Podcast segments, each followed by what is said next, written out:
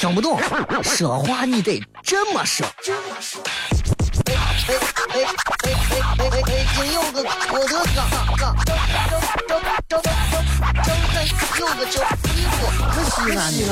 每晚十九点，全球唯一档陕西方言娱乐脱口秀广播节目，就在 FM 一零四点三，它的名字是《笑声雷雨》。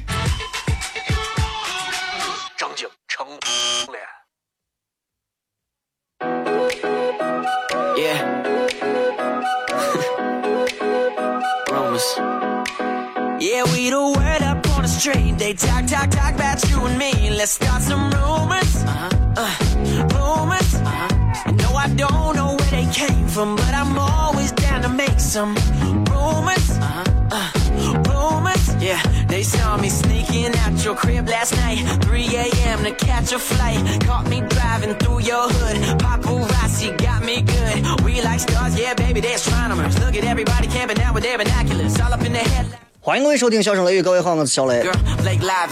天气非常热啊，这一热这个天气，我就在想，我很多人都在选择说是是出去转一转，出去玩一玩，出去耍一耍，对吧？旅游其实是每一个每一个人其实都非常非常怎么说，非常开心、非常喜欢的一件事情啊。年轻人也是旅游啊，我要说走就走啊啊！当然，现在更这个有文化气息的这个文艺青年都是我要去旅行，行走在旅途当中的意思。啊，这个感觉就又更不一样了，是吧？所以你看，呃，一说到旅游旅行，每个人心中都有自己好多条线路，对吧？从古至今都是如此。你说我喜欢旅游旅行吗？我也喜欢。我的这个所谓的旅游和旅行，其实，呃，还不大啊，还不一样。我所谓旅游啊，你比方我到兵马俑转一转啊，我大雁塔溜一溜，我这叫旅游啊。旅行呢，我可能走在某一条不知名的一条山路当中，哎，走在某一条县道、乡道上，开车行经过某一个国道、省道，这叫旅行。当然，旅行有很多种，所以大家对旅游和旅行的定义，大家可能很含糊。但是今天我们要聊的不是旅游跟旅行，是吧？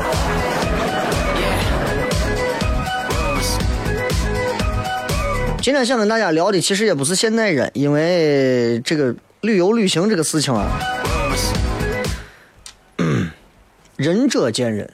但是我想说的是，古代人跟现代人就不一样了。今天我想跟大家聊一聊跟旅游有关的一些事情，当然是不是现代人，是古代人。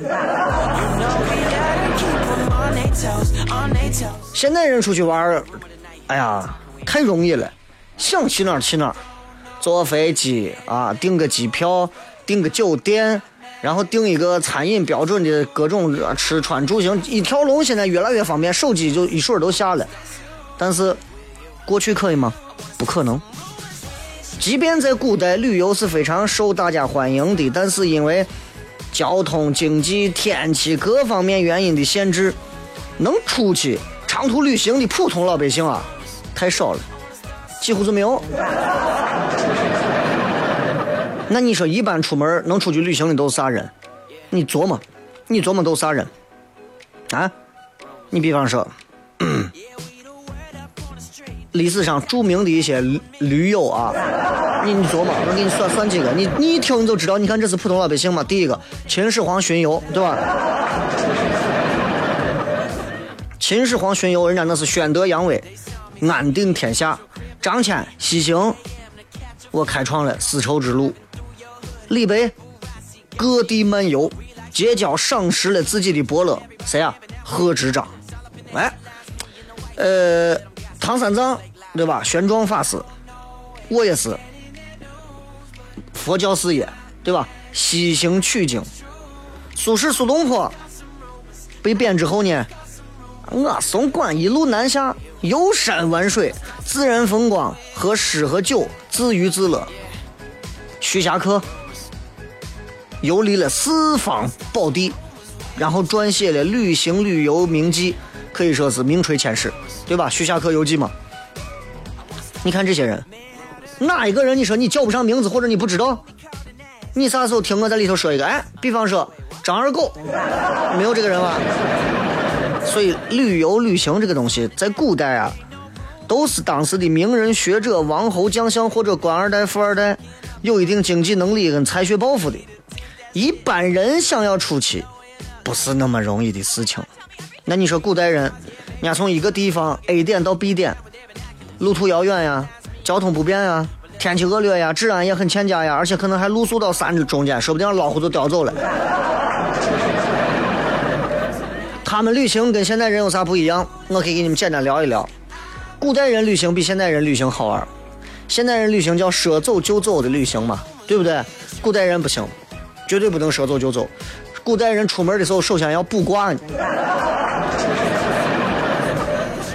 出行前必须要做好足够的准备，这是这是第一个非常重要的事情。啥呢？占卦、卜卦、占卜、算一卦，选一个好日子、好时辰。哎，某天、某年、某月、某日、某天、某个时辰，哎，某一个具体的哪个方位。出行，这就这就最早应该是在殷商的时候，殷人拿这种甲骨的东西来问卜打仗的胜负呀，或者啥，拿这些像什么龟壳呀啥的算一算，俺们今天打仗能不能赢，对吧？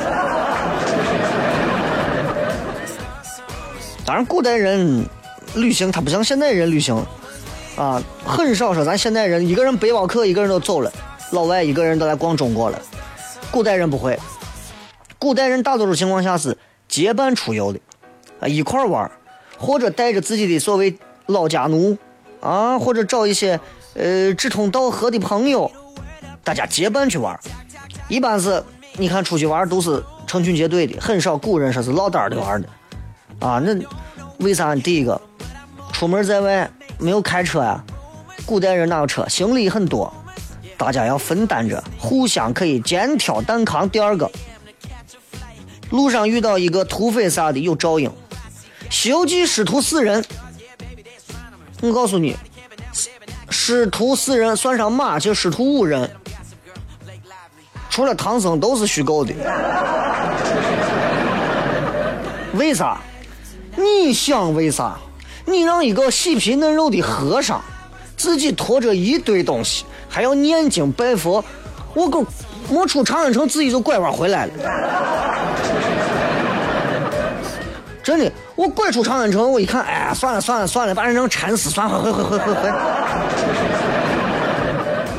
只有骑着马，有人帮他掂着行李，他才可以干。所以你看，这跟团队一样，对吧？给领导分担了他的所有的东西，领导就负责干啥？一心向佛，核心的一个指向。孙悟空负责打。猪八戒负责扛，沙和尚负责担，白龙马负责驮，对吧？衣食住行啊，咱都可以谝一下。衣食住行先说到古代人出门，咱都有背包嘛，咱有咱的箱子，拉杆箱呀，或者啥。那古代人是啥？行李里面装的都是啥呢？我给你们聊一聊，这个好玩。古代人旅行啊，他这个，他这个。尤其是他这个长途的旅行，因为你随便一个长途旅行可能就几个月的时间，那天气不可能都是晴天，对吧？我们说的又不是非洲的古人，所以薄的衣服、厚的衣服啊、鞋子、走路的鞋子啥都要带上。你像咱西北风沙比较大啊，还要带啥？还要带斗篷，还要带遮口的这个，或者是可以绑腿的束口的这个衣裤，这些都要带上。然后你看，当时啊，在古代有一些这种专门的商旅书籍，就跟现在的这个旅行者指南这种书籍一样，干啥呢？他教你，他给你提醒，告诉你该干啥，该穿啥。他提醒旅客，比方说你穿衣服，啊，必须要打扮，辨识他人的性格身份。这个话啥意思呢？就是说，出门在外，首先你必须要穿着得体，对吧？除了衣服啊，你的洗漱用具呀、剪刀呀，你像呃梳头，古人头发长嘛，梳子，还有蜡烛这些东西，古人行李箱里都有。当然还有啥呢？还有一些文艺青年要拿有茶呀，茶可能不好，你弄啥弄压成茶饼，对吧？茶叶呀、棋子啊、折叠的棋盘啊、甘草、艾草啊都带上。为啥？千金药方里头啊，这里头讲过。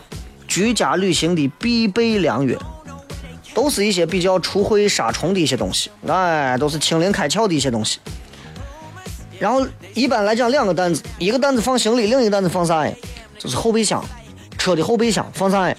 沿途买的特产，买些书，买些必备品，买这。所以你看古代人啊，这个行李是很多，整理行装，然后出发，这非常重要。那么整理行装够不够周全？你看，在古代人跟现代人比啊，咱出门现在是越简装越好，古代人不是。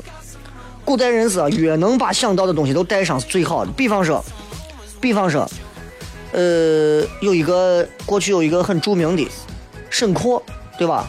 这个呢，在他写了一本著作叫《忘怀录》，《忘怀录》里头就记载说，他出门他拿啥东西？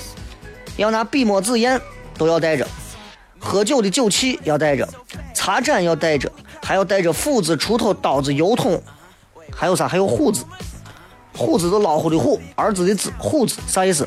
虎子其实就是像野狐之类的东西，叫虎子。所以你看，古代人出去对吧？你出门你会挂个马桶在身上。所以你说这个，哎，真的挺有意思的啊！古代人出去玩儿也是，啊也是好玩儿。说完衣食住行啊，这个咱要说食。古代人这个旅行啊，哎呀，说到吃，民以食为天。中华民族文化历史源远流长，吃的文化可以说比啥都多。拿咱拿我最熟悉唐朝来说，唐朝已经很繁荣了，他的酒馆啊，他的旅店呀，在唐朝可以说普及的相当的多了，所以旅人出去玩，基本上到哪儿都能住上店。一般店里头还有一些特色美食，啊，还有一些城市可能更发达，还有一些呃外地人开的一些旅馆啊、酒店，所以你看，它就能满足很多旅客不同饮食的要求，对吧？你有一些其他民族的朋友，他就有其他民族的一些专门餐饮店，哎，这就很好了。你看《清明上河图》，我不知道各位看过没有，《清明上河图》上头啊有一个招牌，招牌上写着啥？“正店”两个字。啥叫正店呢？正常的正，商店的店，正店这两个字指的就是啥呢？就是宋代官方直属的酒类的零售店，零售店就好像是那种政府直直营的那种什么烟酒超市，就那种，反正那意思是吧？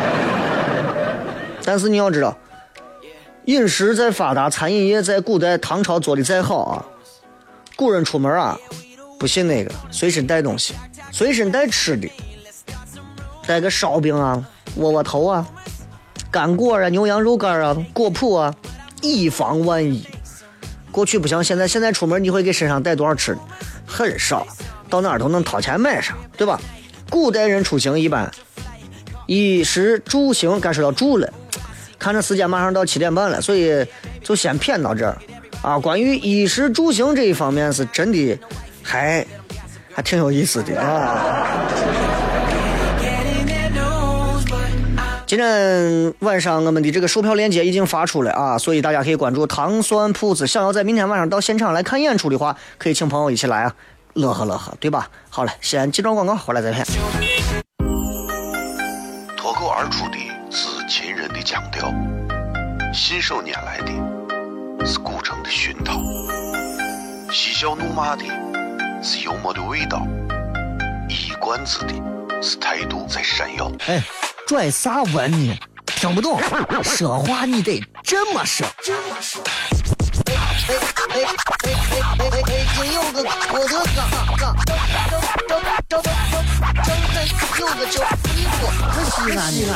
每晚十九点，全球唯一档陕西方言娱乐脱口秀广播节目，就在 FM 一零四点三。它的名字是《笑声雷雨整景成功连耶 rumors yeah we》。They talk, talk, talk about you and me. Let's start some rumors. Uh-huh. came from, but I'm always down to make some rumors. Uh-huh. Uh, rumors. Yeah, they They saw me sneaking out your crib last night, 3 a.m. to catch a flight. Caught me driving through your hood. Paparazzi got me good. 欢迎各位继续回来，笑声雷雨，各位好，我是小雷。 Camping out with their binoculars, all up in the headlines, me and the wifey. But let them gossip, girl, Blake Lively. I don't know where they get 今天跟大家聊的是旅行啊，旅行也好，旅游也罢，其实最重要的一点啊，就是准备的态度和心情很重要。你看，你想去啥地方玩，首先你的态度很重要，对吧？你啥都不准备出去玩，和你啥都准备了出去玩，这是态度的问题。另一个就是心情，不管你准备没准备，对吧？出去饿着，出去吃的撑的，心情都能好，这都行。所以旅游其实就这两点，态度和心情。去哪儿，怎么玩，花钱多少，这都不是最重要的。Rumors? Uh huh. Wait, what? Rumors? Uh huh. Yeah, we the topic of the town. We might as well just own it now. It ain't no rumor. Uh huh. No, it ain't no rumor. Yeah, they caught us hooking up all in my whip. Man, 今天跟大家聊了一些关于古人出去玩的一些好玩的事情啊。古人出行啊，真的比比咱现在其实我觉得要难得多。你比方说古代人.古代人一般出一般出门的话住哪儿？咱一般住，你看现在能跑到像呃最南边儿三亚，三亚一起玩啊，都是什么希尔顿啊、万达呀、啊海棠湾啥呀，各种酒店。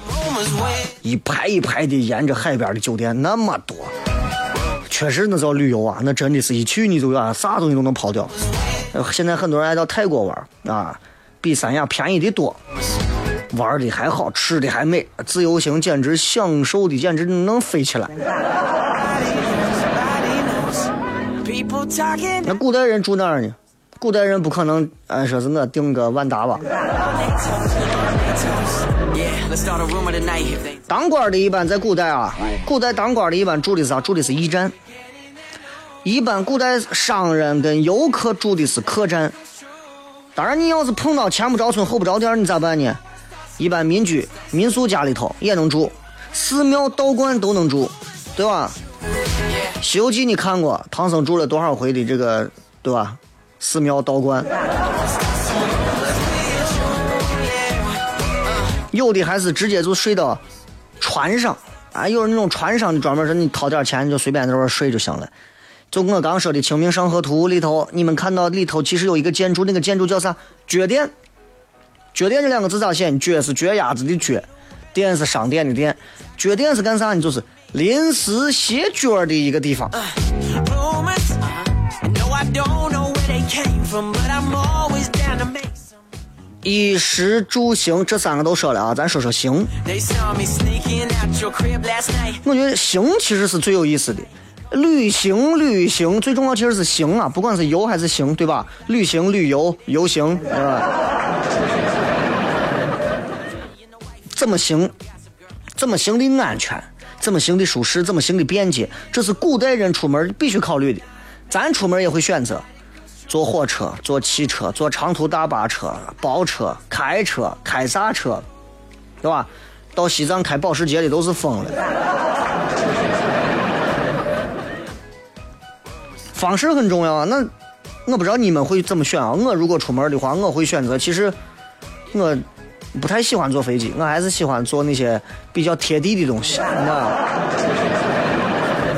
古人也是这样，当然古代那会儿没有飞机，古人会在安全系数上有很多的考量。你比方说古代人啊，要是出去玩儿，呃，我给你们讲几个他比较特殊的出行方式。第一种叫包赶城，啥叫包赶城呢？包是包包青天的包，赶是赶路的赶，城是行程的程。包赶城，包赶城就是专门在高速行驶，专门拉客人的一个车辆，开的比较快啊，然后拉着客人，这噼里呱啦、噼里呱啦，几乎都不带停的，最快时间把你送到。包赶城这种车一般都是骡子拉的车，因为骡子这个东西啊，啊，他们说是这是马和驴的结合体嘛，是吧？耐力持久，所以骡子你看一般骡车对吧？都这么说，耐力很好，所以哪怕是跑上千里之外，日夜赶路，几天就到了。这在古代这已经算得上真的，那算得上是高铁了。所以叫包赶城，明白吧？哎，就反正包你在这几天，就是肯定给你赶到，耽误不了你的行程。包赶城，包赶城是速度取胜的，其实还有另一种跟它相反的，还有一种专门求稳妥的，叫啥？太平车。你一听这个，你就能想到同样的连贯几个词：电影院有太平门，医院有太平间。太平车，太平车是啥样子呢？太平车就是牛车，哎，也是长途运载，对吧？包干城是骡子车，太平车是牛车。太平车的特点是啥呀？重、大、粗、简陋，拿牛牵着、挽着往前走，每天行程超不过三十里。你琢磨开多慢吧？牛车拉着你。每天超不过三十里地，你这你啥时候能到吧？没赶上给你回开回，就让牛车把你拉回到你屋过生日。我跟你说，你已经迎来八十五岁高龄的生日。所以太平车这个牛车，你想，行程每天不超过三十里，这样的速度，你说你可能出交通事故吗？换句话说。开车的朋友，你们如果就是在二十迈左右开，我告诉你，你几乎这一辈子，几乎从理论上来讲，你就和交通事故说拜拜了。当然，你不要在高速公路上这样啊。所以你说，这个太平车包干城，你看古代人还，古代人其实对于这种车啊，有很多的一些安全上的考虑，比方说太平车。不光是用牛的，也有人拿骡子牵的。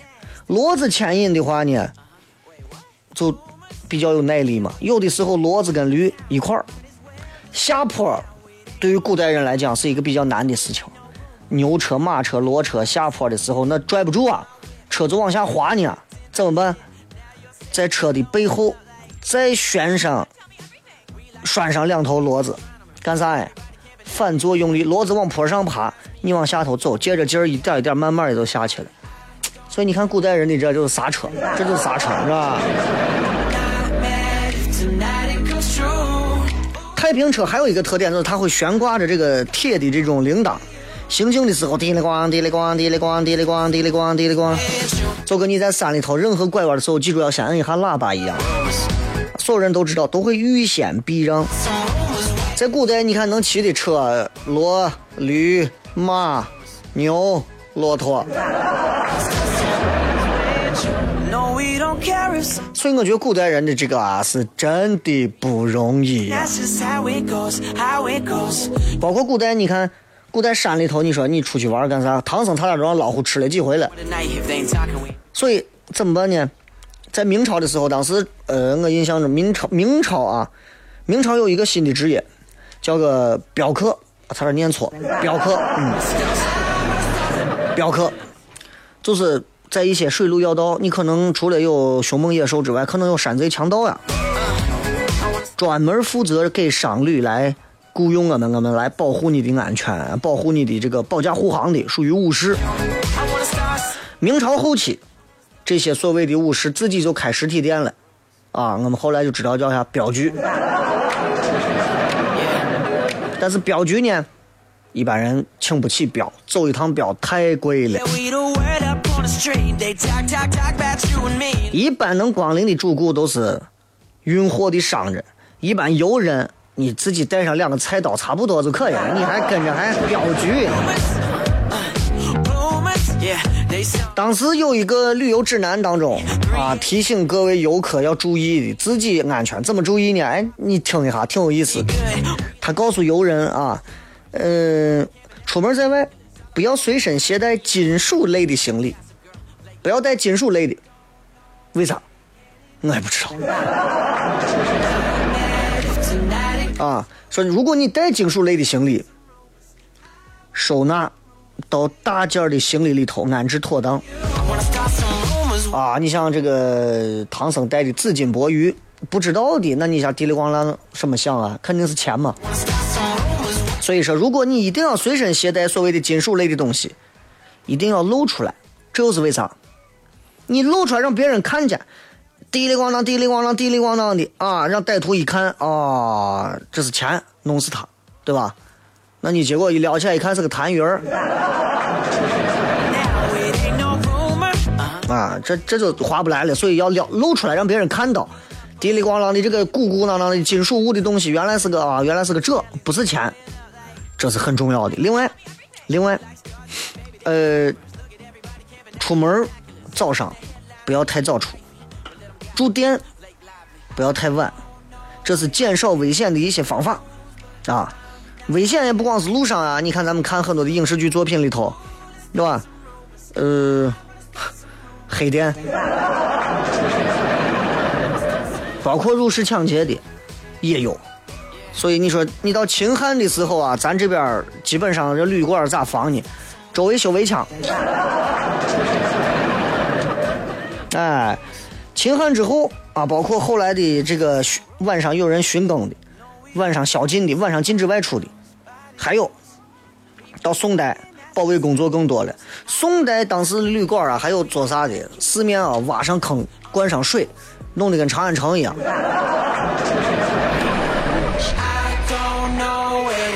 说到旅游，能骗的事儿还真的不少。咱先骗这么多吧，然后进上一段广告，咱回来之后再说。微博、微信，各位可以搜索“小雷”呼啸的小雷锋的雷。呃，另外在糖蒜铺子当中，我们今天发出了售票链接是明天晚上的演出。各位如果想要到明天来看的话，一定要快关注，赶紧去买。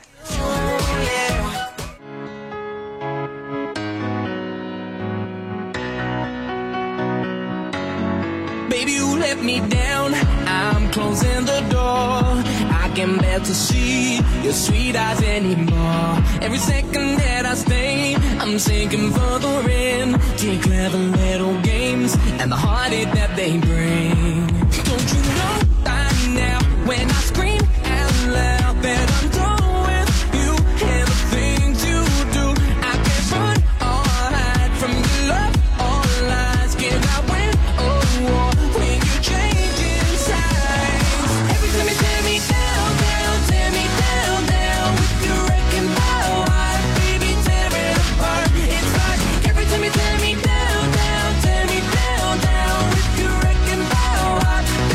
欢迎各位继续回来，笑声雷雨，各位好，我是小雷。Scattered on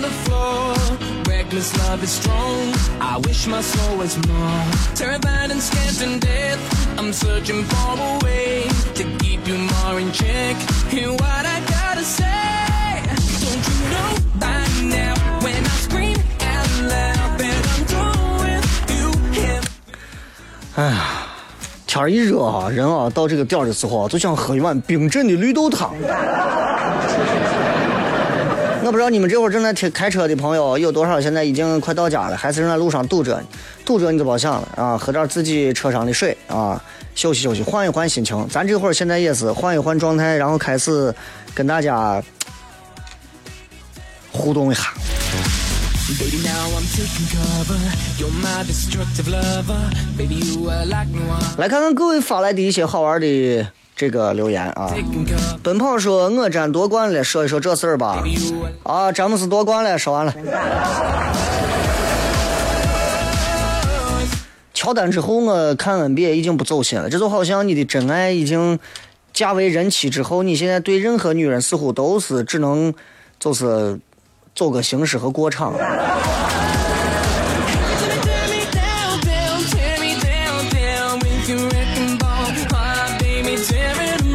呃，怪人旅途说那个明天开始期末考试啊，考完高二就结束了。明天高考完，如果说我出去旅行，我还真想回老家咸阳的农村待段时间。在西安出生，在老家没有住过几年，那就回去嘛，对吧？我我一直觉得，其实，在西安，真的有时候不如西安周边的一些这个市啊，或者是县呀、真的，我觉得，我觉得西安周围，你像咸阳、宝鸡啊、渭南啊，这很多，哎呀，你说都是宝地。西安当然是宝地里面的一颗珍珠，但是这两年啊，我觉得这个整个的这个城市建设、城市化这个进程啊加速，加速改造之后，你就觉得这个城市住的没有以前住的那么那么舒服啊！你看，你想啊，胡家庙窝光修路，胡家庙修路从我零八年开始，零八零九年那会儿我就修路，我就记得有一回我七点要上节目的时候，呃，我当一辆车，啊，六点半当上一辆车，七点半我还在路上堵着。所以你琢磨对吧？就就西安城过去那种小小的美好的那种，哎呀，那种惬意的东西，现在好像少了很多。你有没有发现，有时候你从曲江一出来，从曲江这个绕城立交一开出来，迎面一抬头你看一眼，全是楼，密密麻麻的，就跟我就跟我啥一样，就哎呀，就其实我觉得挺不舒服的。西安这个城市虽然说建设发展啊，你看曲江这楼盖的一栋接一栋的高，但是我一点都没有感受到这个城市的最舒服的东西。西安最舒服的东西，其实还就是那么几条街道，就是那么几家店，就是那么几个有意思的景，就那些东西。围绕着这些东西，我们为啥不能把这个城市变得更好玩一些？当然，我一个烂怂主持人说不上话，那我只能随便说说。发表一下我自己的小感慨，毕竟我也是住在这个城市的一员，对吧？我有资格来对我的所居住的城市有任何我主观或者客观的评价，对吧？当然，谁说谁是客观，对吧？啊，你们、你们、你们愿意咋盖咋盖，你们愿意咋修咋修，对吧？反正现在房地产还挣钱，你们挣钱你们挣呗。杨妹妹啊，糖蒜铺子的票在哪儿买？在哪儿买？在糖蒜铺子的微信服务号上说了一千遍了，记不住。绵羊说，这天把人热死，一般消暑的办法有啥？不要出门，裸体洗澡。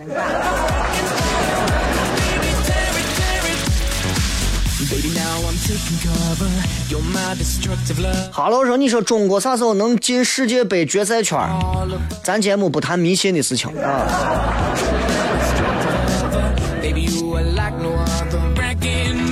行了，那个节目片花还有个补丁，你是全国独一无二的，还有个补丁。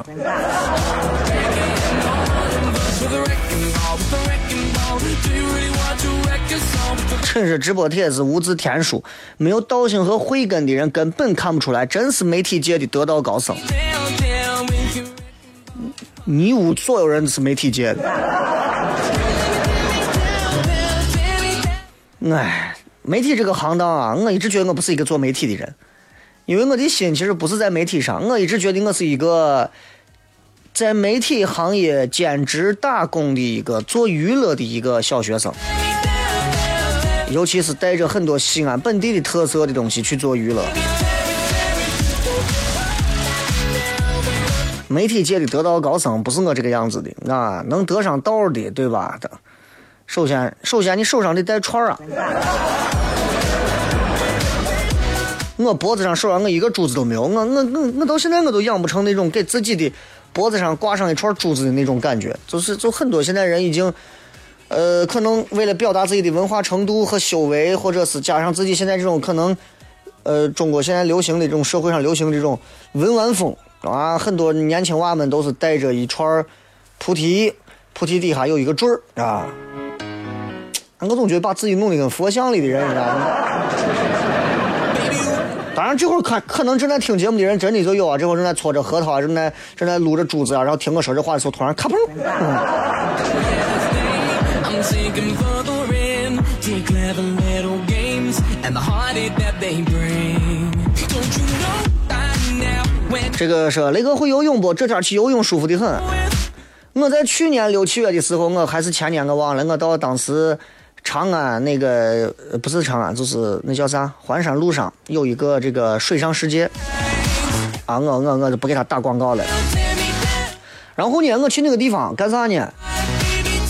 拍节目。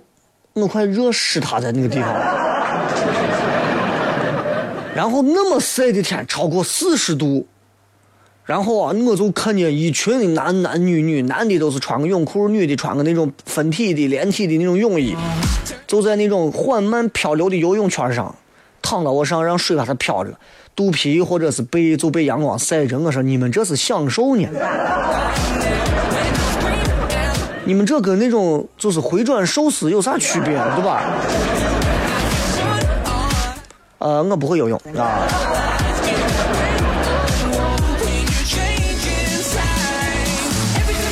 这个是看见抢票链接出来，毫不犹豫付款了。回头仔细一看，才发现明天晚上你不上节目。此刻我的内心也是崩溃的。我没理解你啥意思，因为明天晚上的节目是重播，因为明天晚上这个咱们有固定的这个活动，所以你买了现场的链接，你不是到现场可以看演出了吗？明天晚上我不上节目，你到现场看演出，刚好就对上我了吗？你崩溃啥？这个 cowboy 说了一句我之前也一直想说的话：雷哥，天气预报不准算造谣不？我也想问他，算造谣不？这帮人天天说明天下雨，下大雨，下中雨，下小雨，没有任何一个人指着天气预报说这怂天天撒谎，有人吗？反正滴两滴就算是天气预报说对了，我们还要替他们买单。你看有时候就，所以我有时候觉得啊，我干这个行业啊，真的不如我去我去给大家预报天气。哈，李小龙说这天把人能热的都能热熟了，早上醒来睁了个眼，出了一身汗，还不让人活了。确实是比较热，西安这个天啊，一热起来啊，是没有任何商量余地。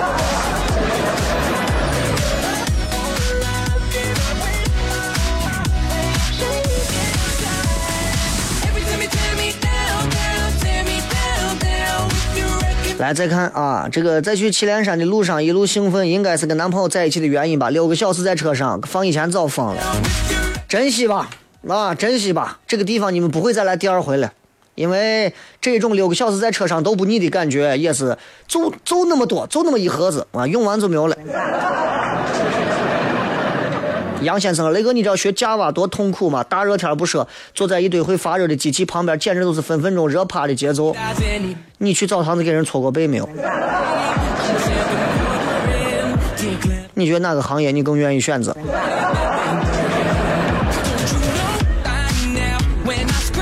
这说今天说是有暴雨，你们坐等专家预报是否准？不准的话，可不可以说他们造谣？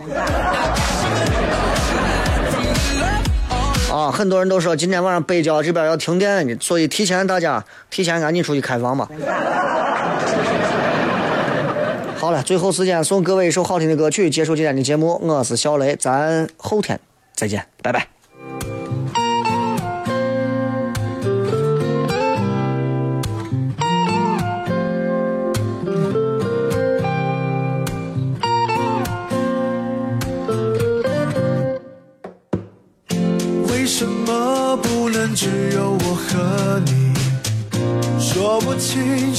是谁的黑影。泛起回忆你不愿交代的剧情，回忆泛起，等着等着，快要窒息。是不是得了 say sorry 的病？每每遇见我就说对不起。哪里来的勇气？我可以继续爱你。编织的关系，想着未完待续。哪里来的勇气？我不敢继续爱你。编织的爱情，呼吸里只剩压抑。哪里来的勇气，我才能继续爱你？习惯的关系，分开后能否继续？哪里来的勇气？也许我继续爱你，最坏的结局就当我路过而已。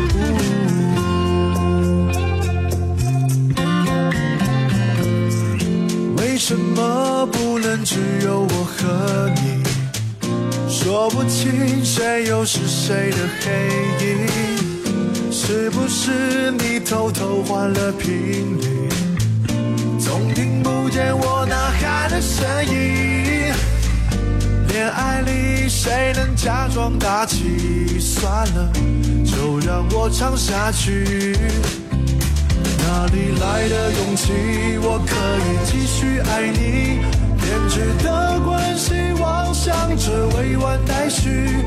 哪里来的勇气？我不敢继续爱你。